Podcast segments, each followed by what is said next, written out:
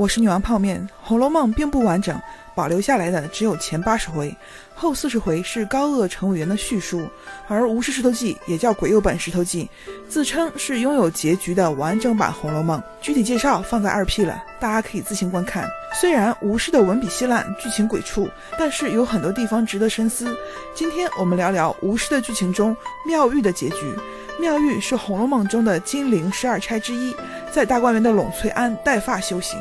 高鹗版里说强盗潜入贾家，把妙玉抱走了；而吴氏的剧情中说，贾宝玉的父亲贾政看中了妙玉，想让贾宝玉娶她。听上去很突兀，甚至有些滑稽，但实际上妙玉的人设并不简单。妙玉是金陵十二钗之一，金陵十二钗来源于太虚幻境，贾宝玉曾经梦游太虚幻境。警幻仙姑带着他去薄命司参观，注意薄命不是短命，薄命是指的命运多舛，福气不多。薄命司里有记录着薄命女性过去未来的册子，各省各地的都有。贾宝玉祖籍金陵，他就去找金陵的，看到了金陵十二钗政策，贾宝玉就问：常听人说金陵极大，怎么只有十二女子？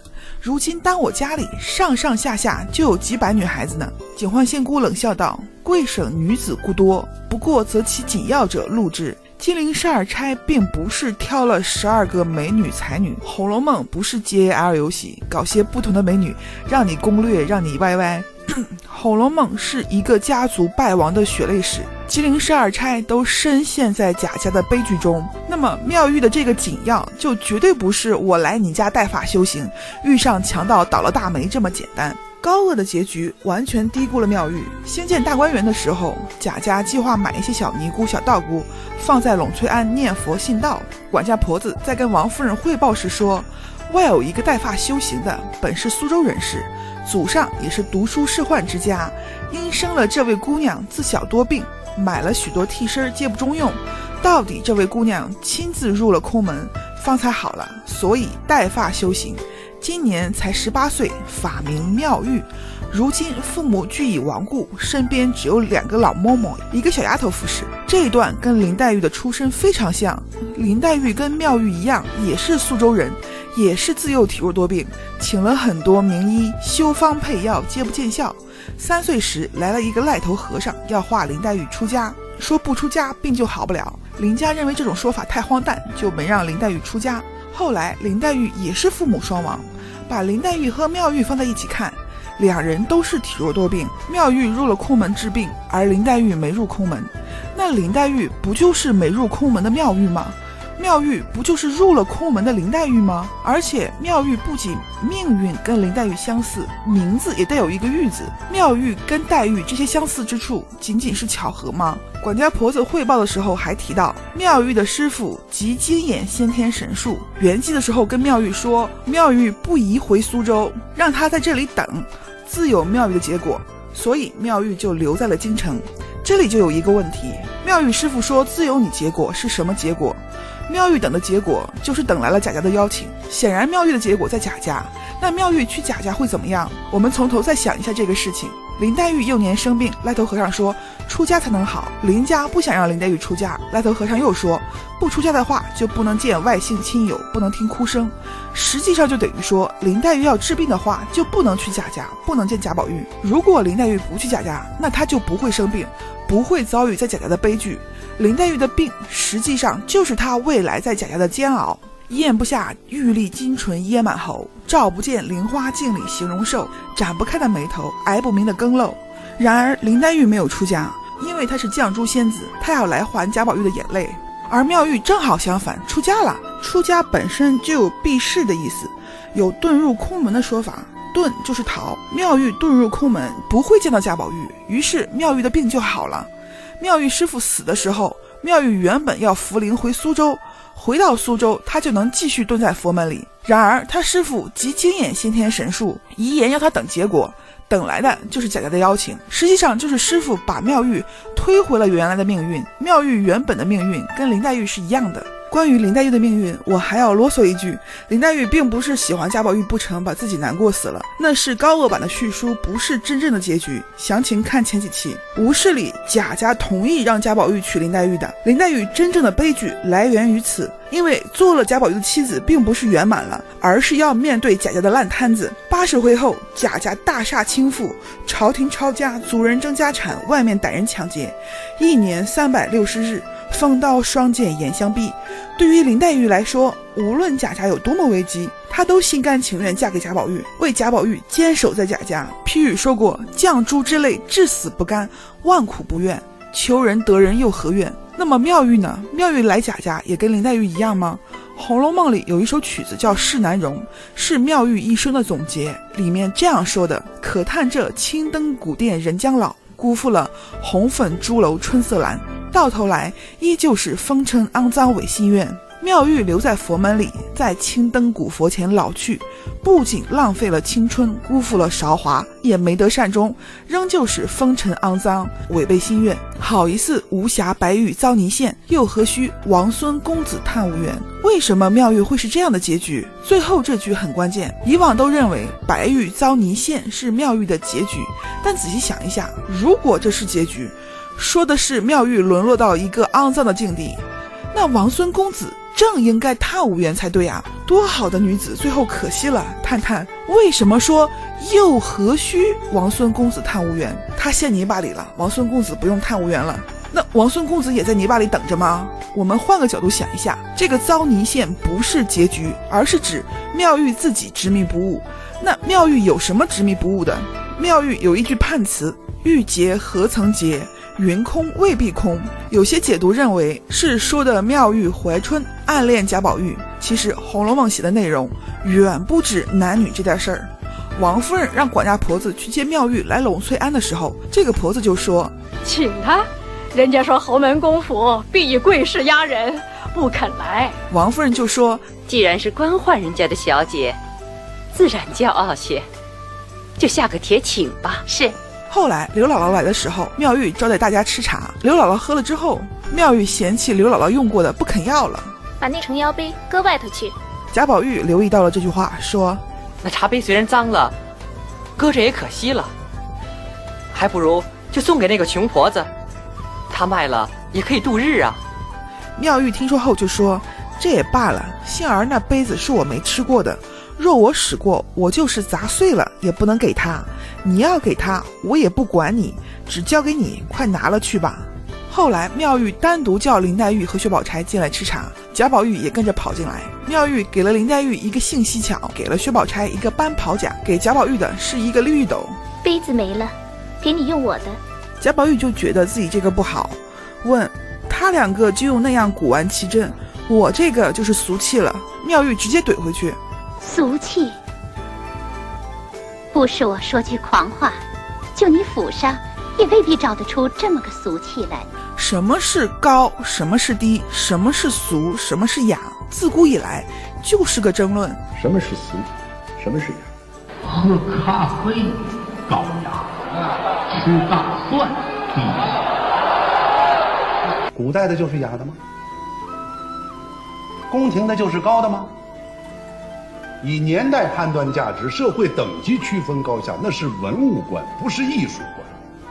我就不说这本身就是庸俗观。高雅不是装的，孙子才是装的。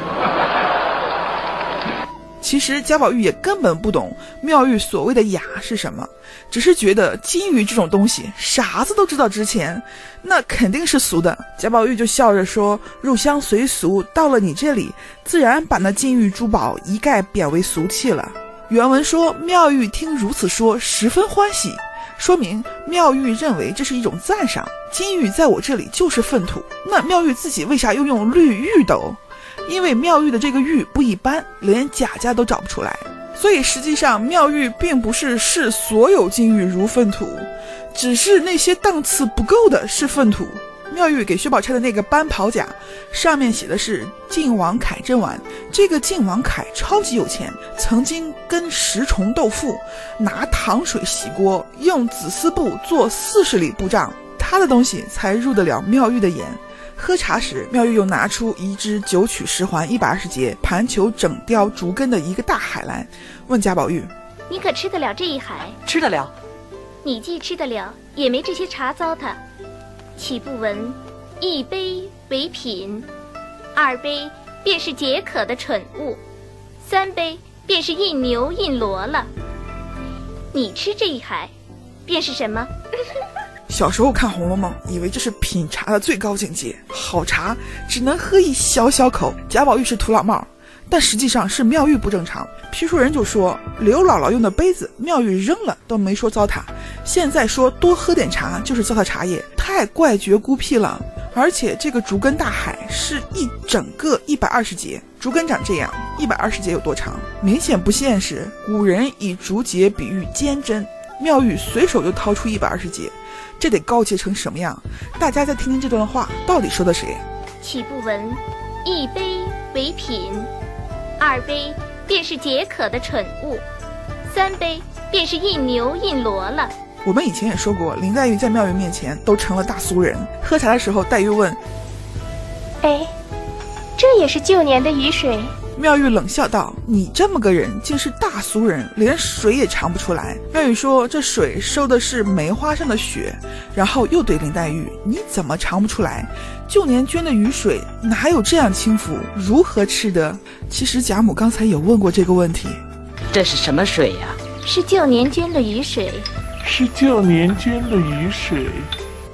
你看我就不说话，只灌水。嗯，林黛玉挨完怼都没还嘴。原文说，黛玉知他天性孤僻，不好多话，亦不好多做。吃过茶，便约着宝钗走了出来。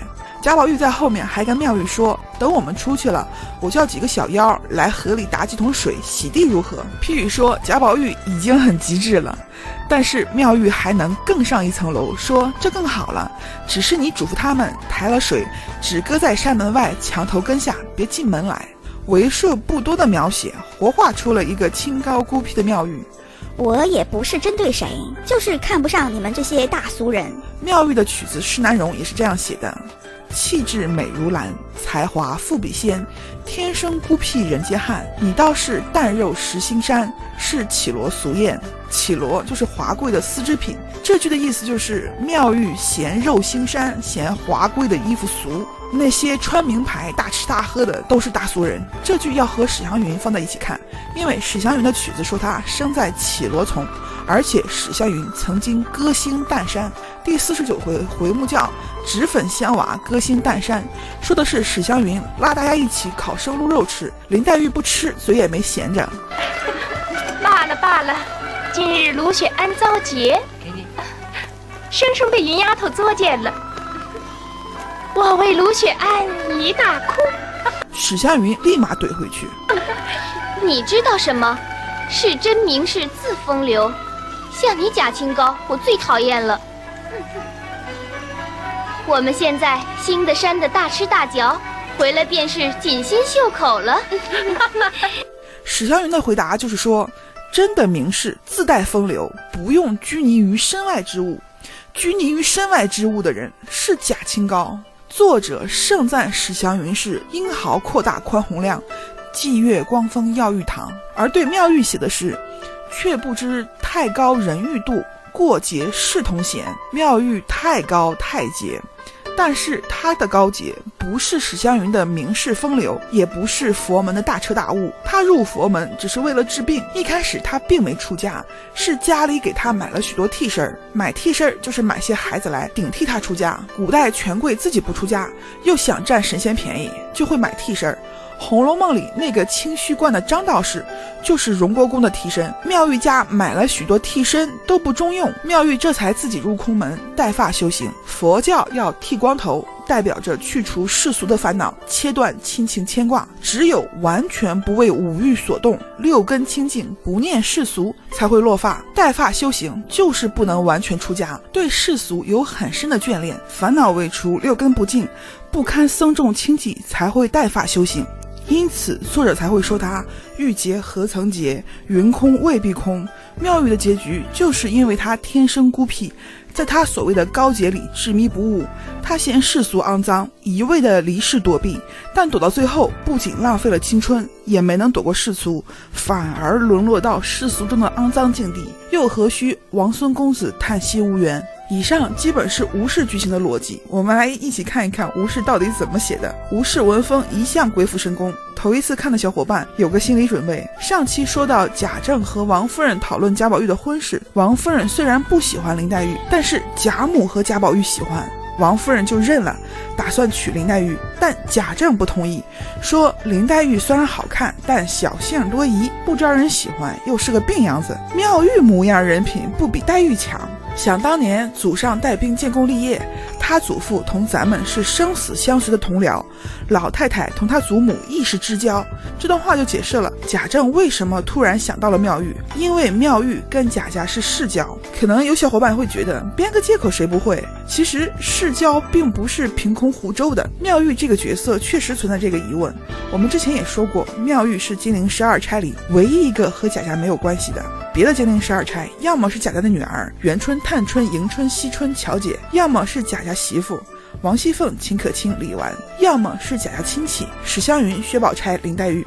唯独妙玉凭空而来，没有任何关系。如果说作者就是要写个跟贾家没关系的金陵十二钗，但妙玉明显出身不低，而且熟悉贾家。我不吃六安茶，知道，这是老君梅。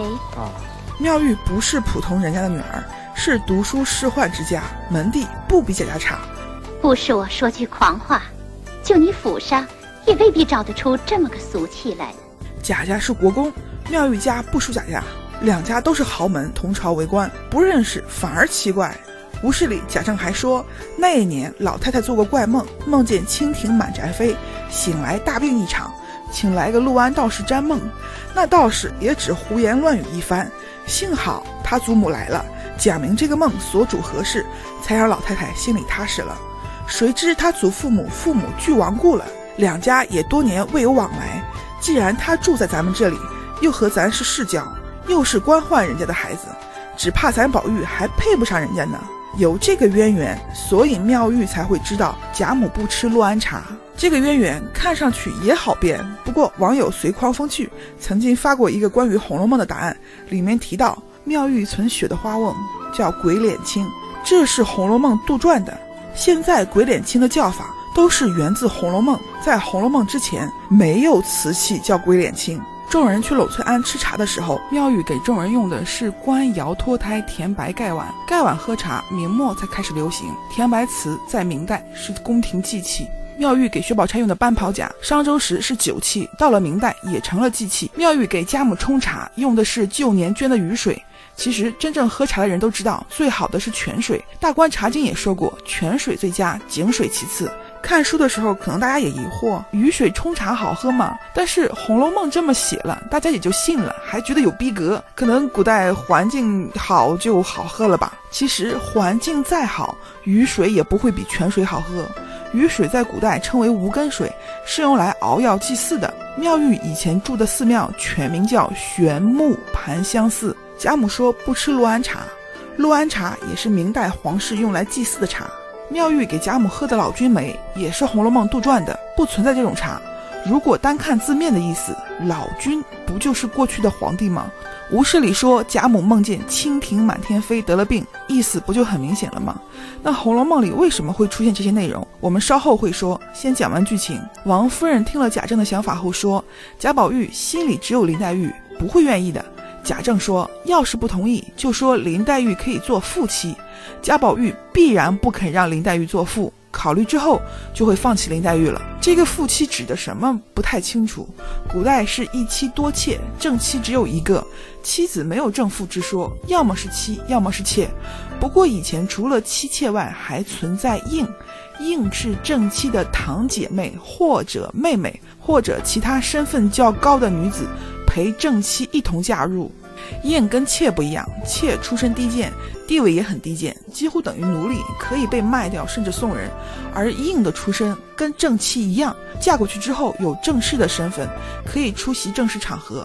正妻死了或者没生育，应就可以代替正妻。从某种意义上说，应是正妻的替补。应流行于先秦时期，后来渐渐不流行了。所以说，贾政说黛玉为妇，可能指的是应。至于贾政为什么觉得黛玉做妇就能逼贾宝玉放弃，我掉了很多头发也没想明白，有种强行让妙玉和林黛玉面对相同命运的感觉，看着很生硬。王夫人听了贾政的话，说：“我也觉得妙玉不错，可是又怕人家挑拣不同意，罢了，日后再说吧。”贾政点头说：“先让贾宝玉念书，婚事再议。”后来，贾政把那个请妙玉的管家婆子叫来，让她去问妙玉的意思。婆子一听，头就大了。妙玉性格孤僻，婆子怕去了话不投机，就说不如让四小姐去。四小姐就是贾家最小的女儿贾惜春，她喜欢参禅悟道。刚才还和智儿说，我明儿剃了头，同她做姑子去呢。管家婆子说，见惜春去找过妙玉谈禅下棋，贾政就把惜春叫来，让她去请妙玉下棋。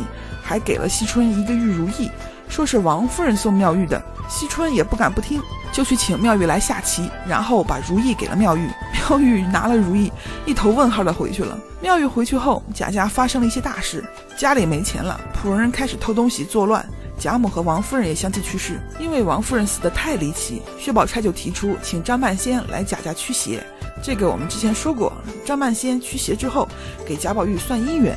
说贾宝玉是土命，土生金，适合找个带金的。贾政本来也不信这个张半仙，当即就说土生金，那贾宝玉就吃亏了。因为五行中不光有相生相克，还有相泄。比如土生金，那反过来就是金泄土，大概就是金把土的能量都吸走的意思。贾政说，既然贾宝玉是土命，那就找个带玉的，都是玉，没有相生相克。贾政说这话的时候，大家都以为是林黛玉，都跑去恭喜林黛玉了。实际上，贾政想的是妙玉。此时贾母和王夫人都去世了，没人能够再劝得了贾政，所以贾政铁了心要贾宝玉娶妙玉。后来王熙凤跟贾政说起少爷小姐们的婚事，贾政就让王熙凤给林黛玉找个好人家嫁了。王熙凤就说贾宝玉不喜欢薛宝钗，而且也不听薛宝钗的劝。贾政说：“谁说娶薛宝钗了？那孩子就会人前能说惯道的，心里丘壑深。商贾家的孩子心机都深，而且薛宝钗的哥哥嫂子，也就是薛蟠、夏金桂都不良善，会被带坏。”王熙凤听了一头问号，问到底娶谁？贾政就说看中了妙玉。贾政不光不喜欢林黛玉，也不喜欢薛宝钗，就看着妙玉好。王熙凤说：“妙玉不是出家人吗？”贾政说：“妙玉只是带发修行，将来肯定要还俗嫁人。当初同意妙玉住贾家，就是为了让贾宝玉娶她。”王熙凤就说：“要是不娶林黛玉，不知道贾宝玉会怎么样。”贾政就退了一步，说：“先找妙玉提亲，要是妙玉不愿意，再叫贾宝玉娶林黛玉。”后来贾家在张半仙驱邪之后，反而中了邪，传染病病倒一半，气得贾政大骂张半仙和陆安道士一样是骗子。然后又想到了妙玉，请妙玉来施法驱邪。我们看来可能有些意外，但古代和尚道士就是专业承接这些业务的。《红楼梦》里也有很多和尚道士算命消灾的，大家可以留意一下。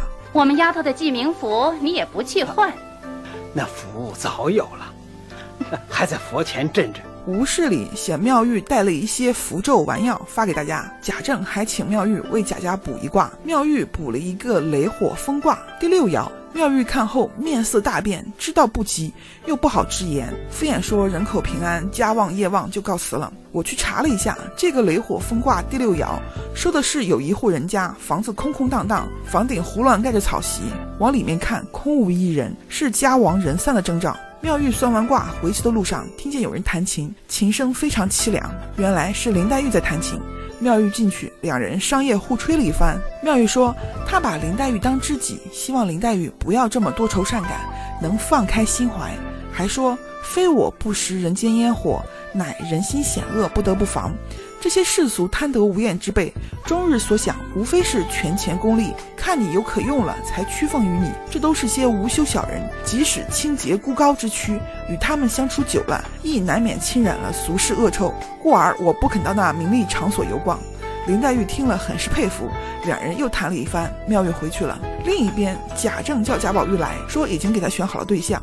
贾宝玉顿时很紧张，生怕不是林黛玉，抢先说不娶薛宝钗，别逼孩儿。滚！贾政说是妙玉，贾宝玉也一头问号。反正除了林妹妹一概不依。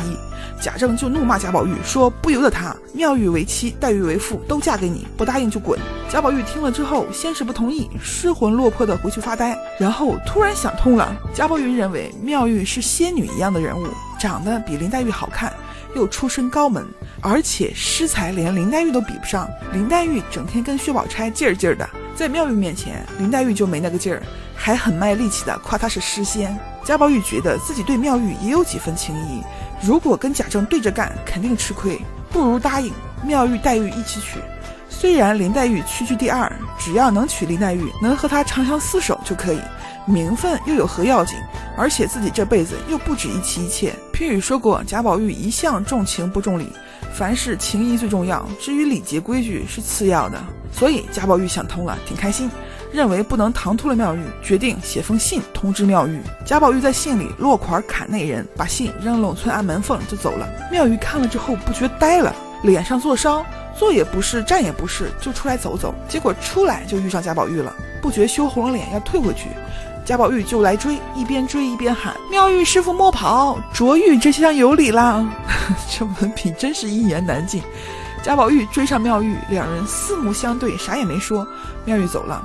妙玉回去和侍女聊天的时候，侍女说：“曾经有人开玩笑说林黛玉要回姑苏，大了该出阁了，自然要送还林家的。”贾宝玉就变痴傻了，要走，把我也带走。人家都说是为林黛玉病的，他和林姑娘是一对儿。妙玉平时就知道他俩亲密异常，听到这事儿就很感叹，觉得自己何必坏人家姻缘，于是连夜收拾行李走了。此时外面已经饥荒四起，到处是流民，妙玉不敢走闹市。抄小道去江边坐船离开，贾政这边见妙玉走了，只能认命，让贾宝玉娶林黛玉。我们后面讲林黛玉的时候会说，那妙玉离开后去了哪里？之后我们回来接着聊。我们接着说妙玉第一百零二回，吴氏写到了妙玉的最终结局，说她离开贾家后投奔了师傅的同门师妹，在他的庵里安顿下来。庵里的小尼姑见来了好看的师姐，都来问候。结果妙玉爱答不理。当地富家小姐太太听说来了个气度不凡的居士，也跑来拜访。妙玉一律拒之门外。有人硬闯，也被妙玉赶出去。妙玉高傲的名声就传开了。当地的纨绔子弟们听说了，也想来看，都被老尼姑劝退了。还有一个当地首富之子陈野俊也听说了妙玉。这个陈野俊前八十回曾经在秦可卿的送葬名单里出现过。陈野俊和魏若兰一起出现的。批语中剧透过，魏若兰是史湘云未来的夫君，而这个陈野俊没有任何剧透。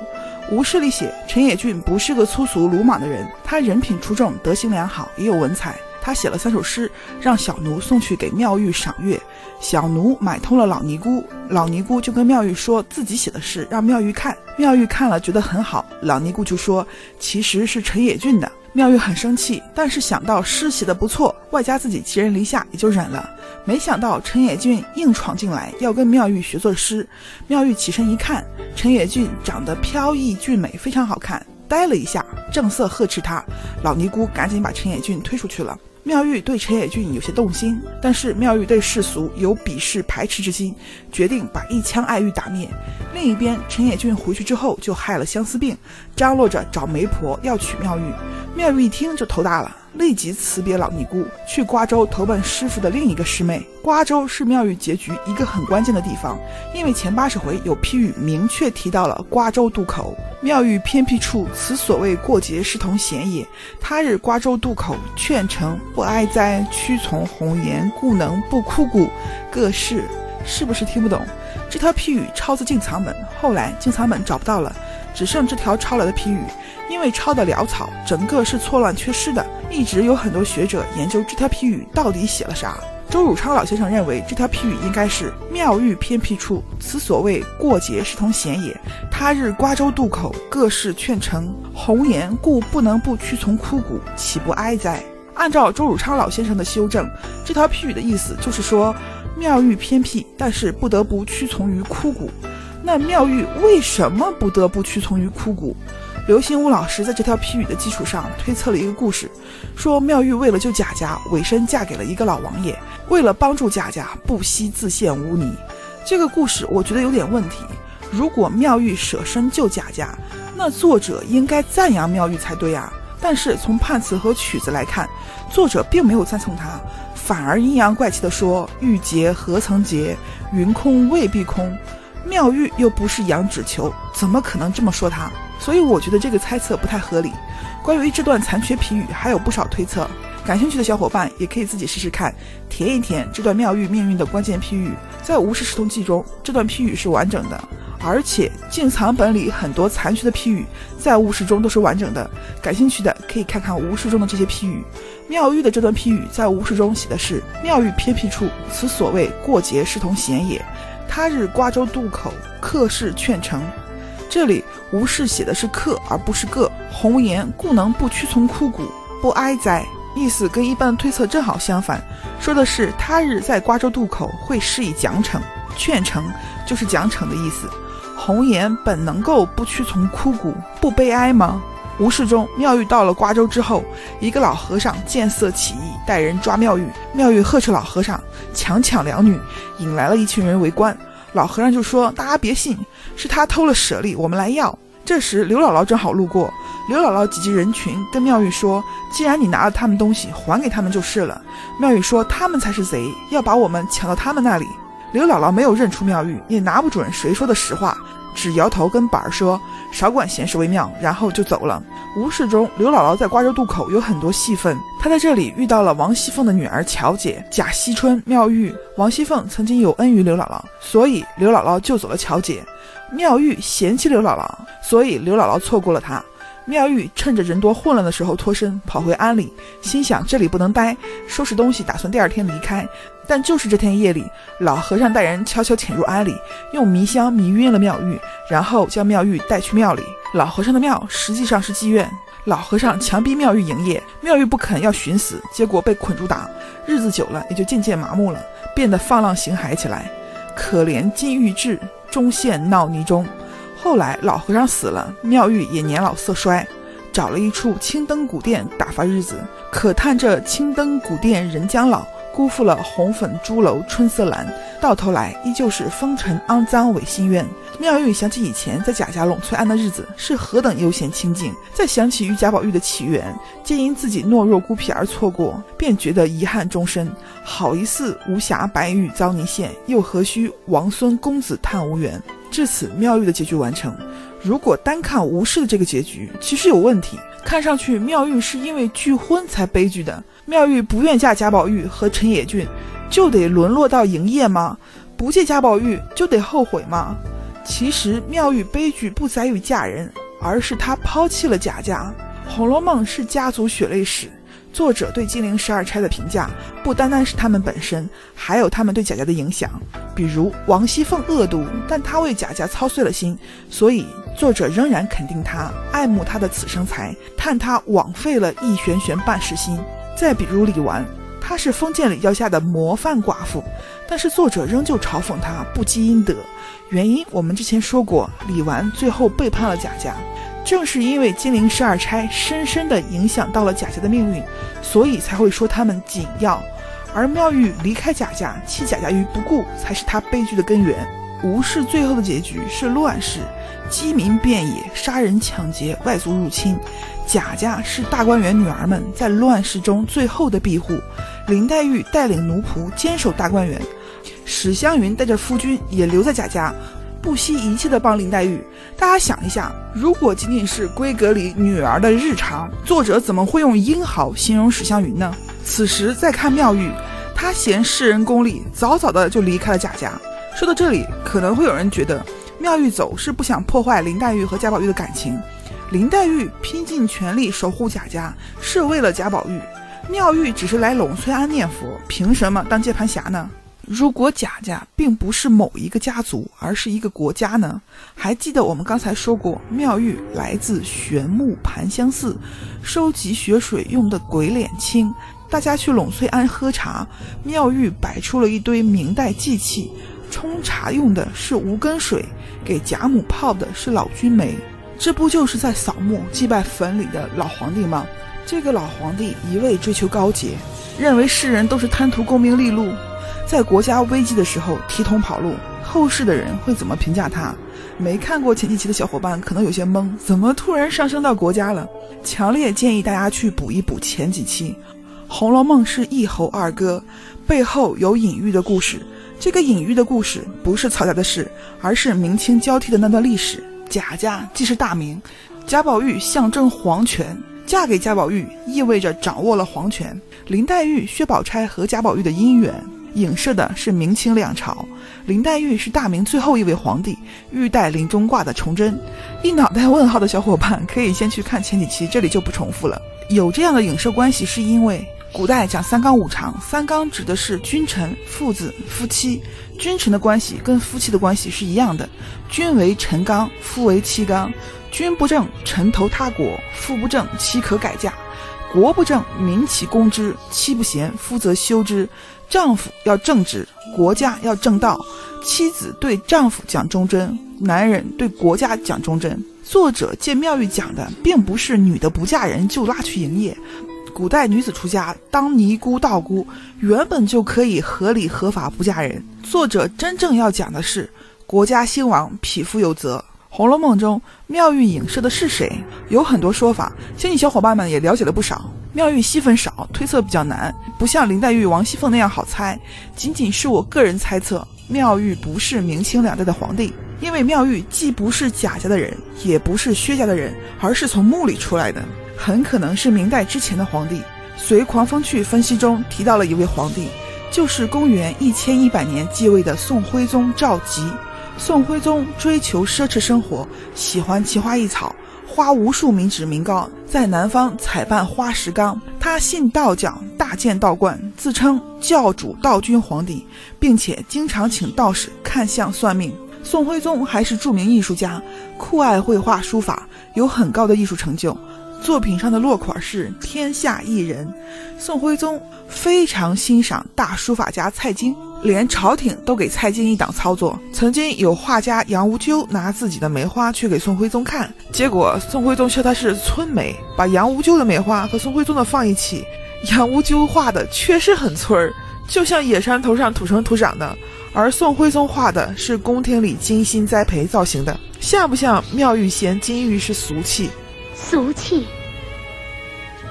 不是我说句狂话，就你府上也未必找得出这么个俗气来。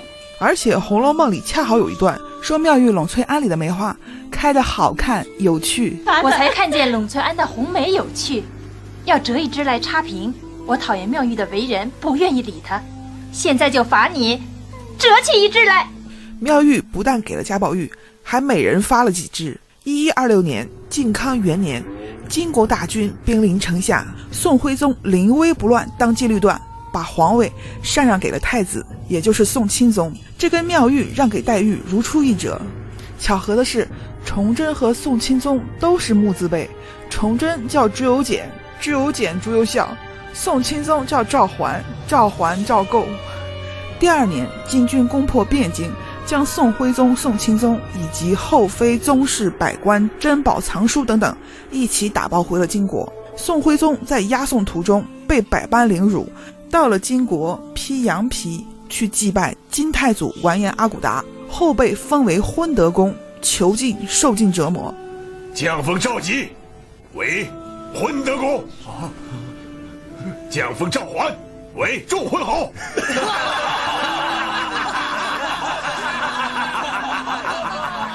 宋徽宗曾写诗道：“彻夜西风撼破飞，萧条孤馆一灯微。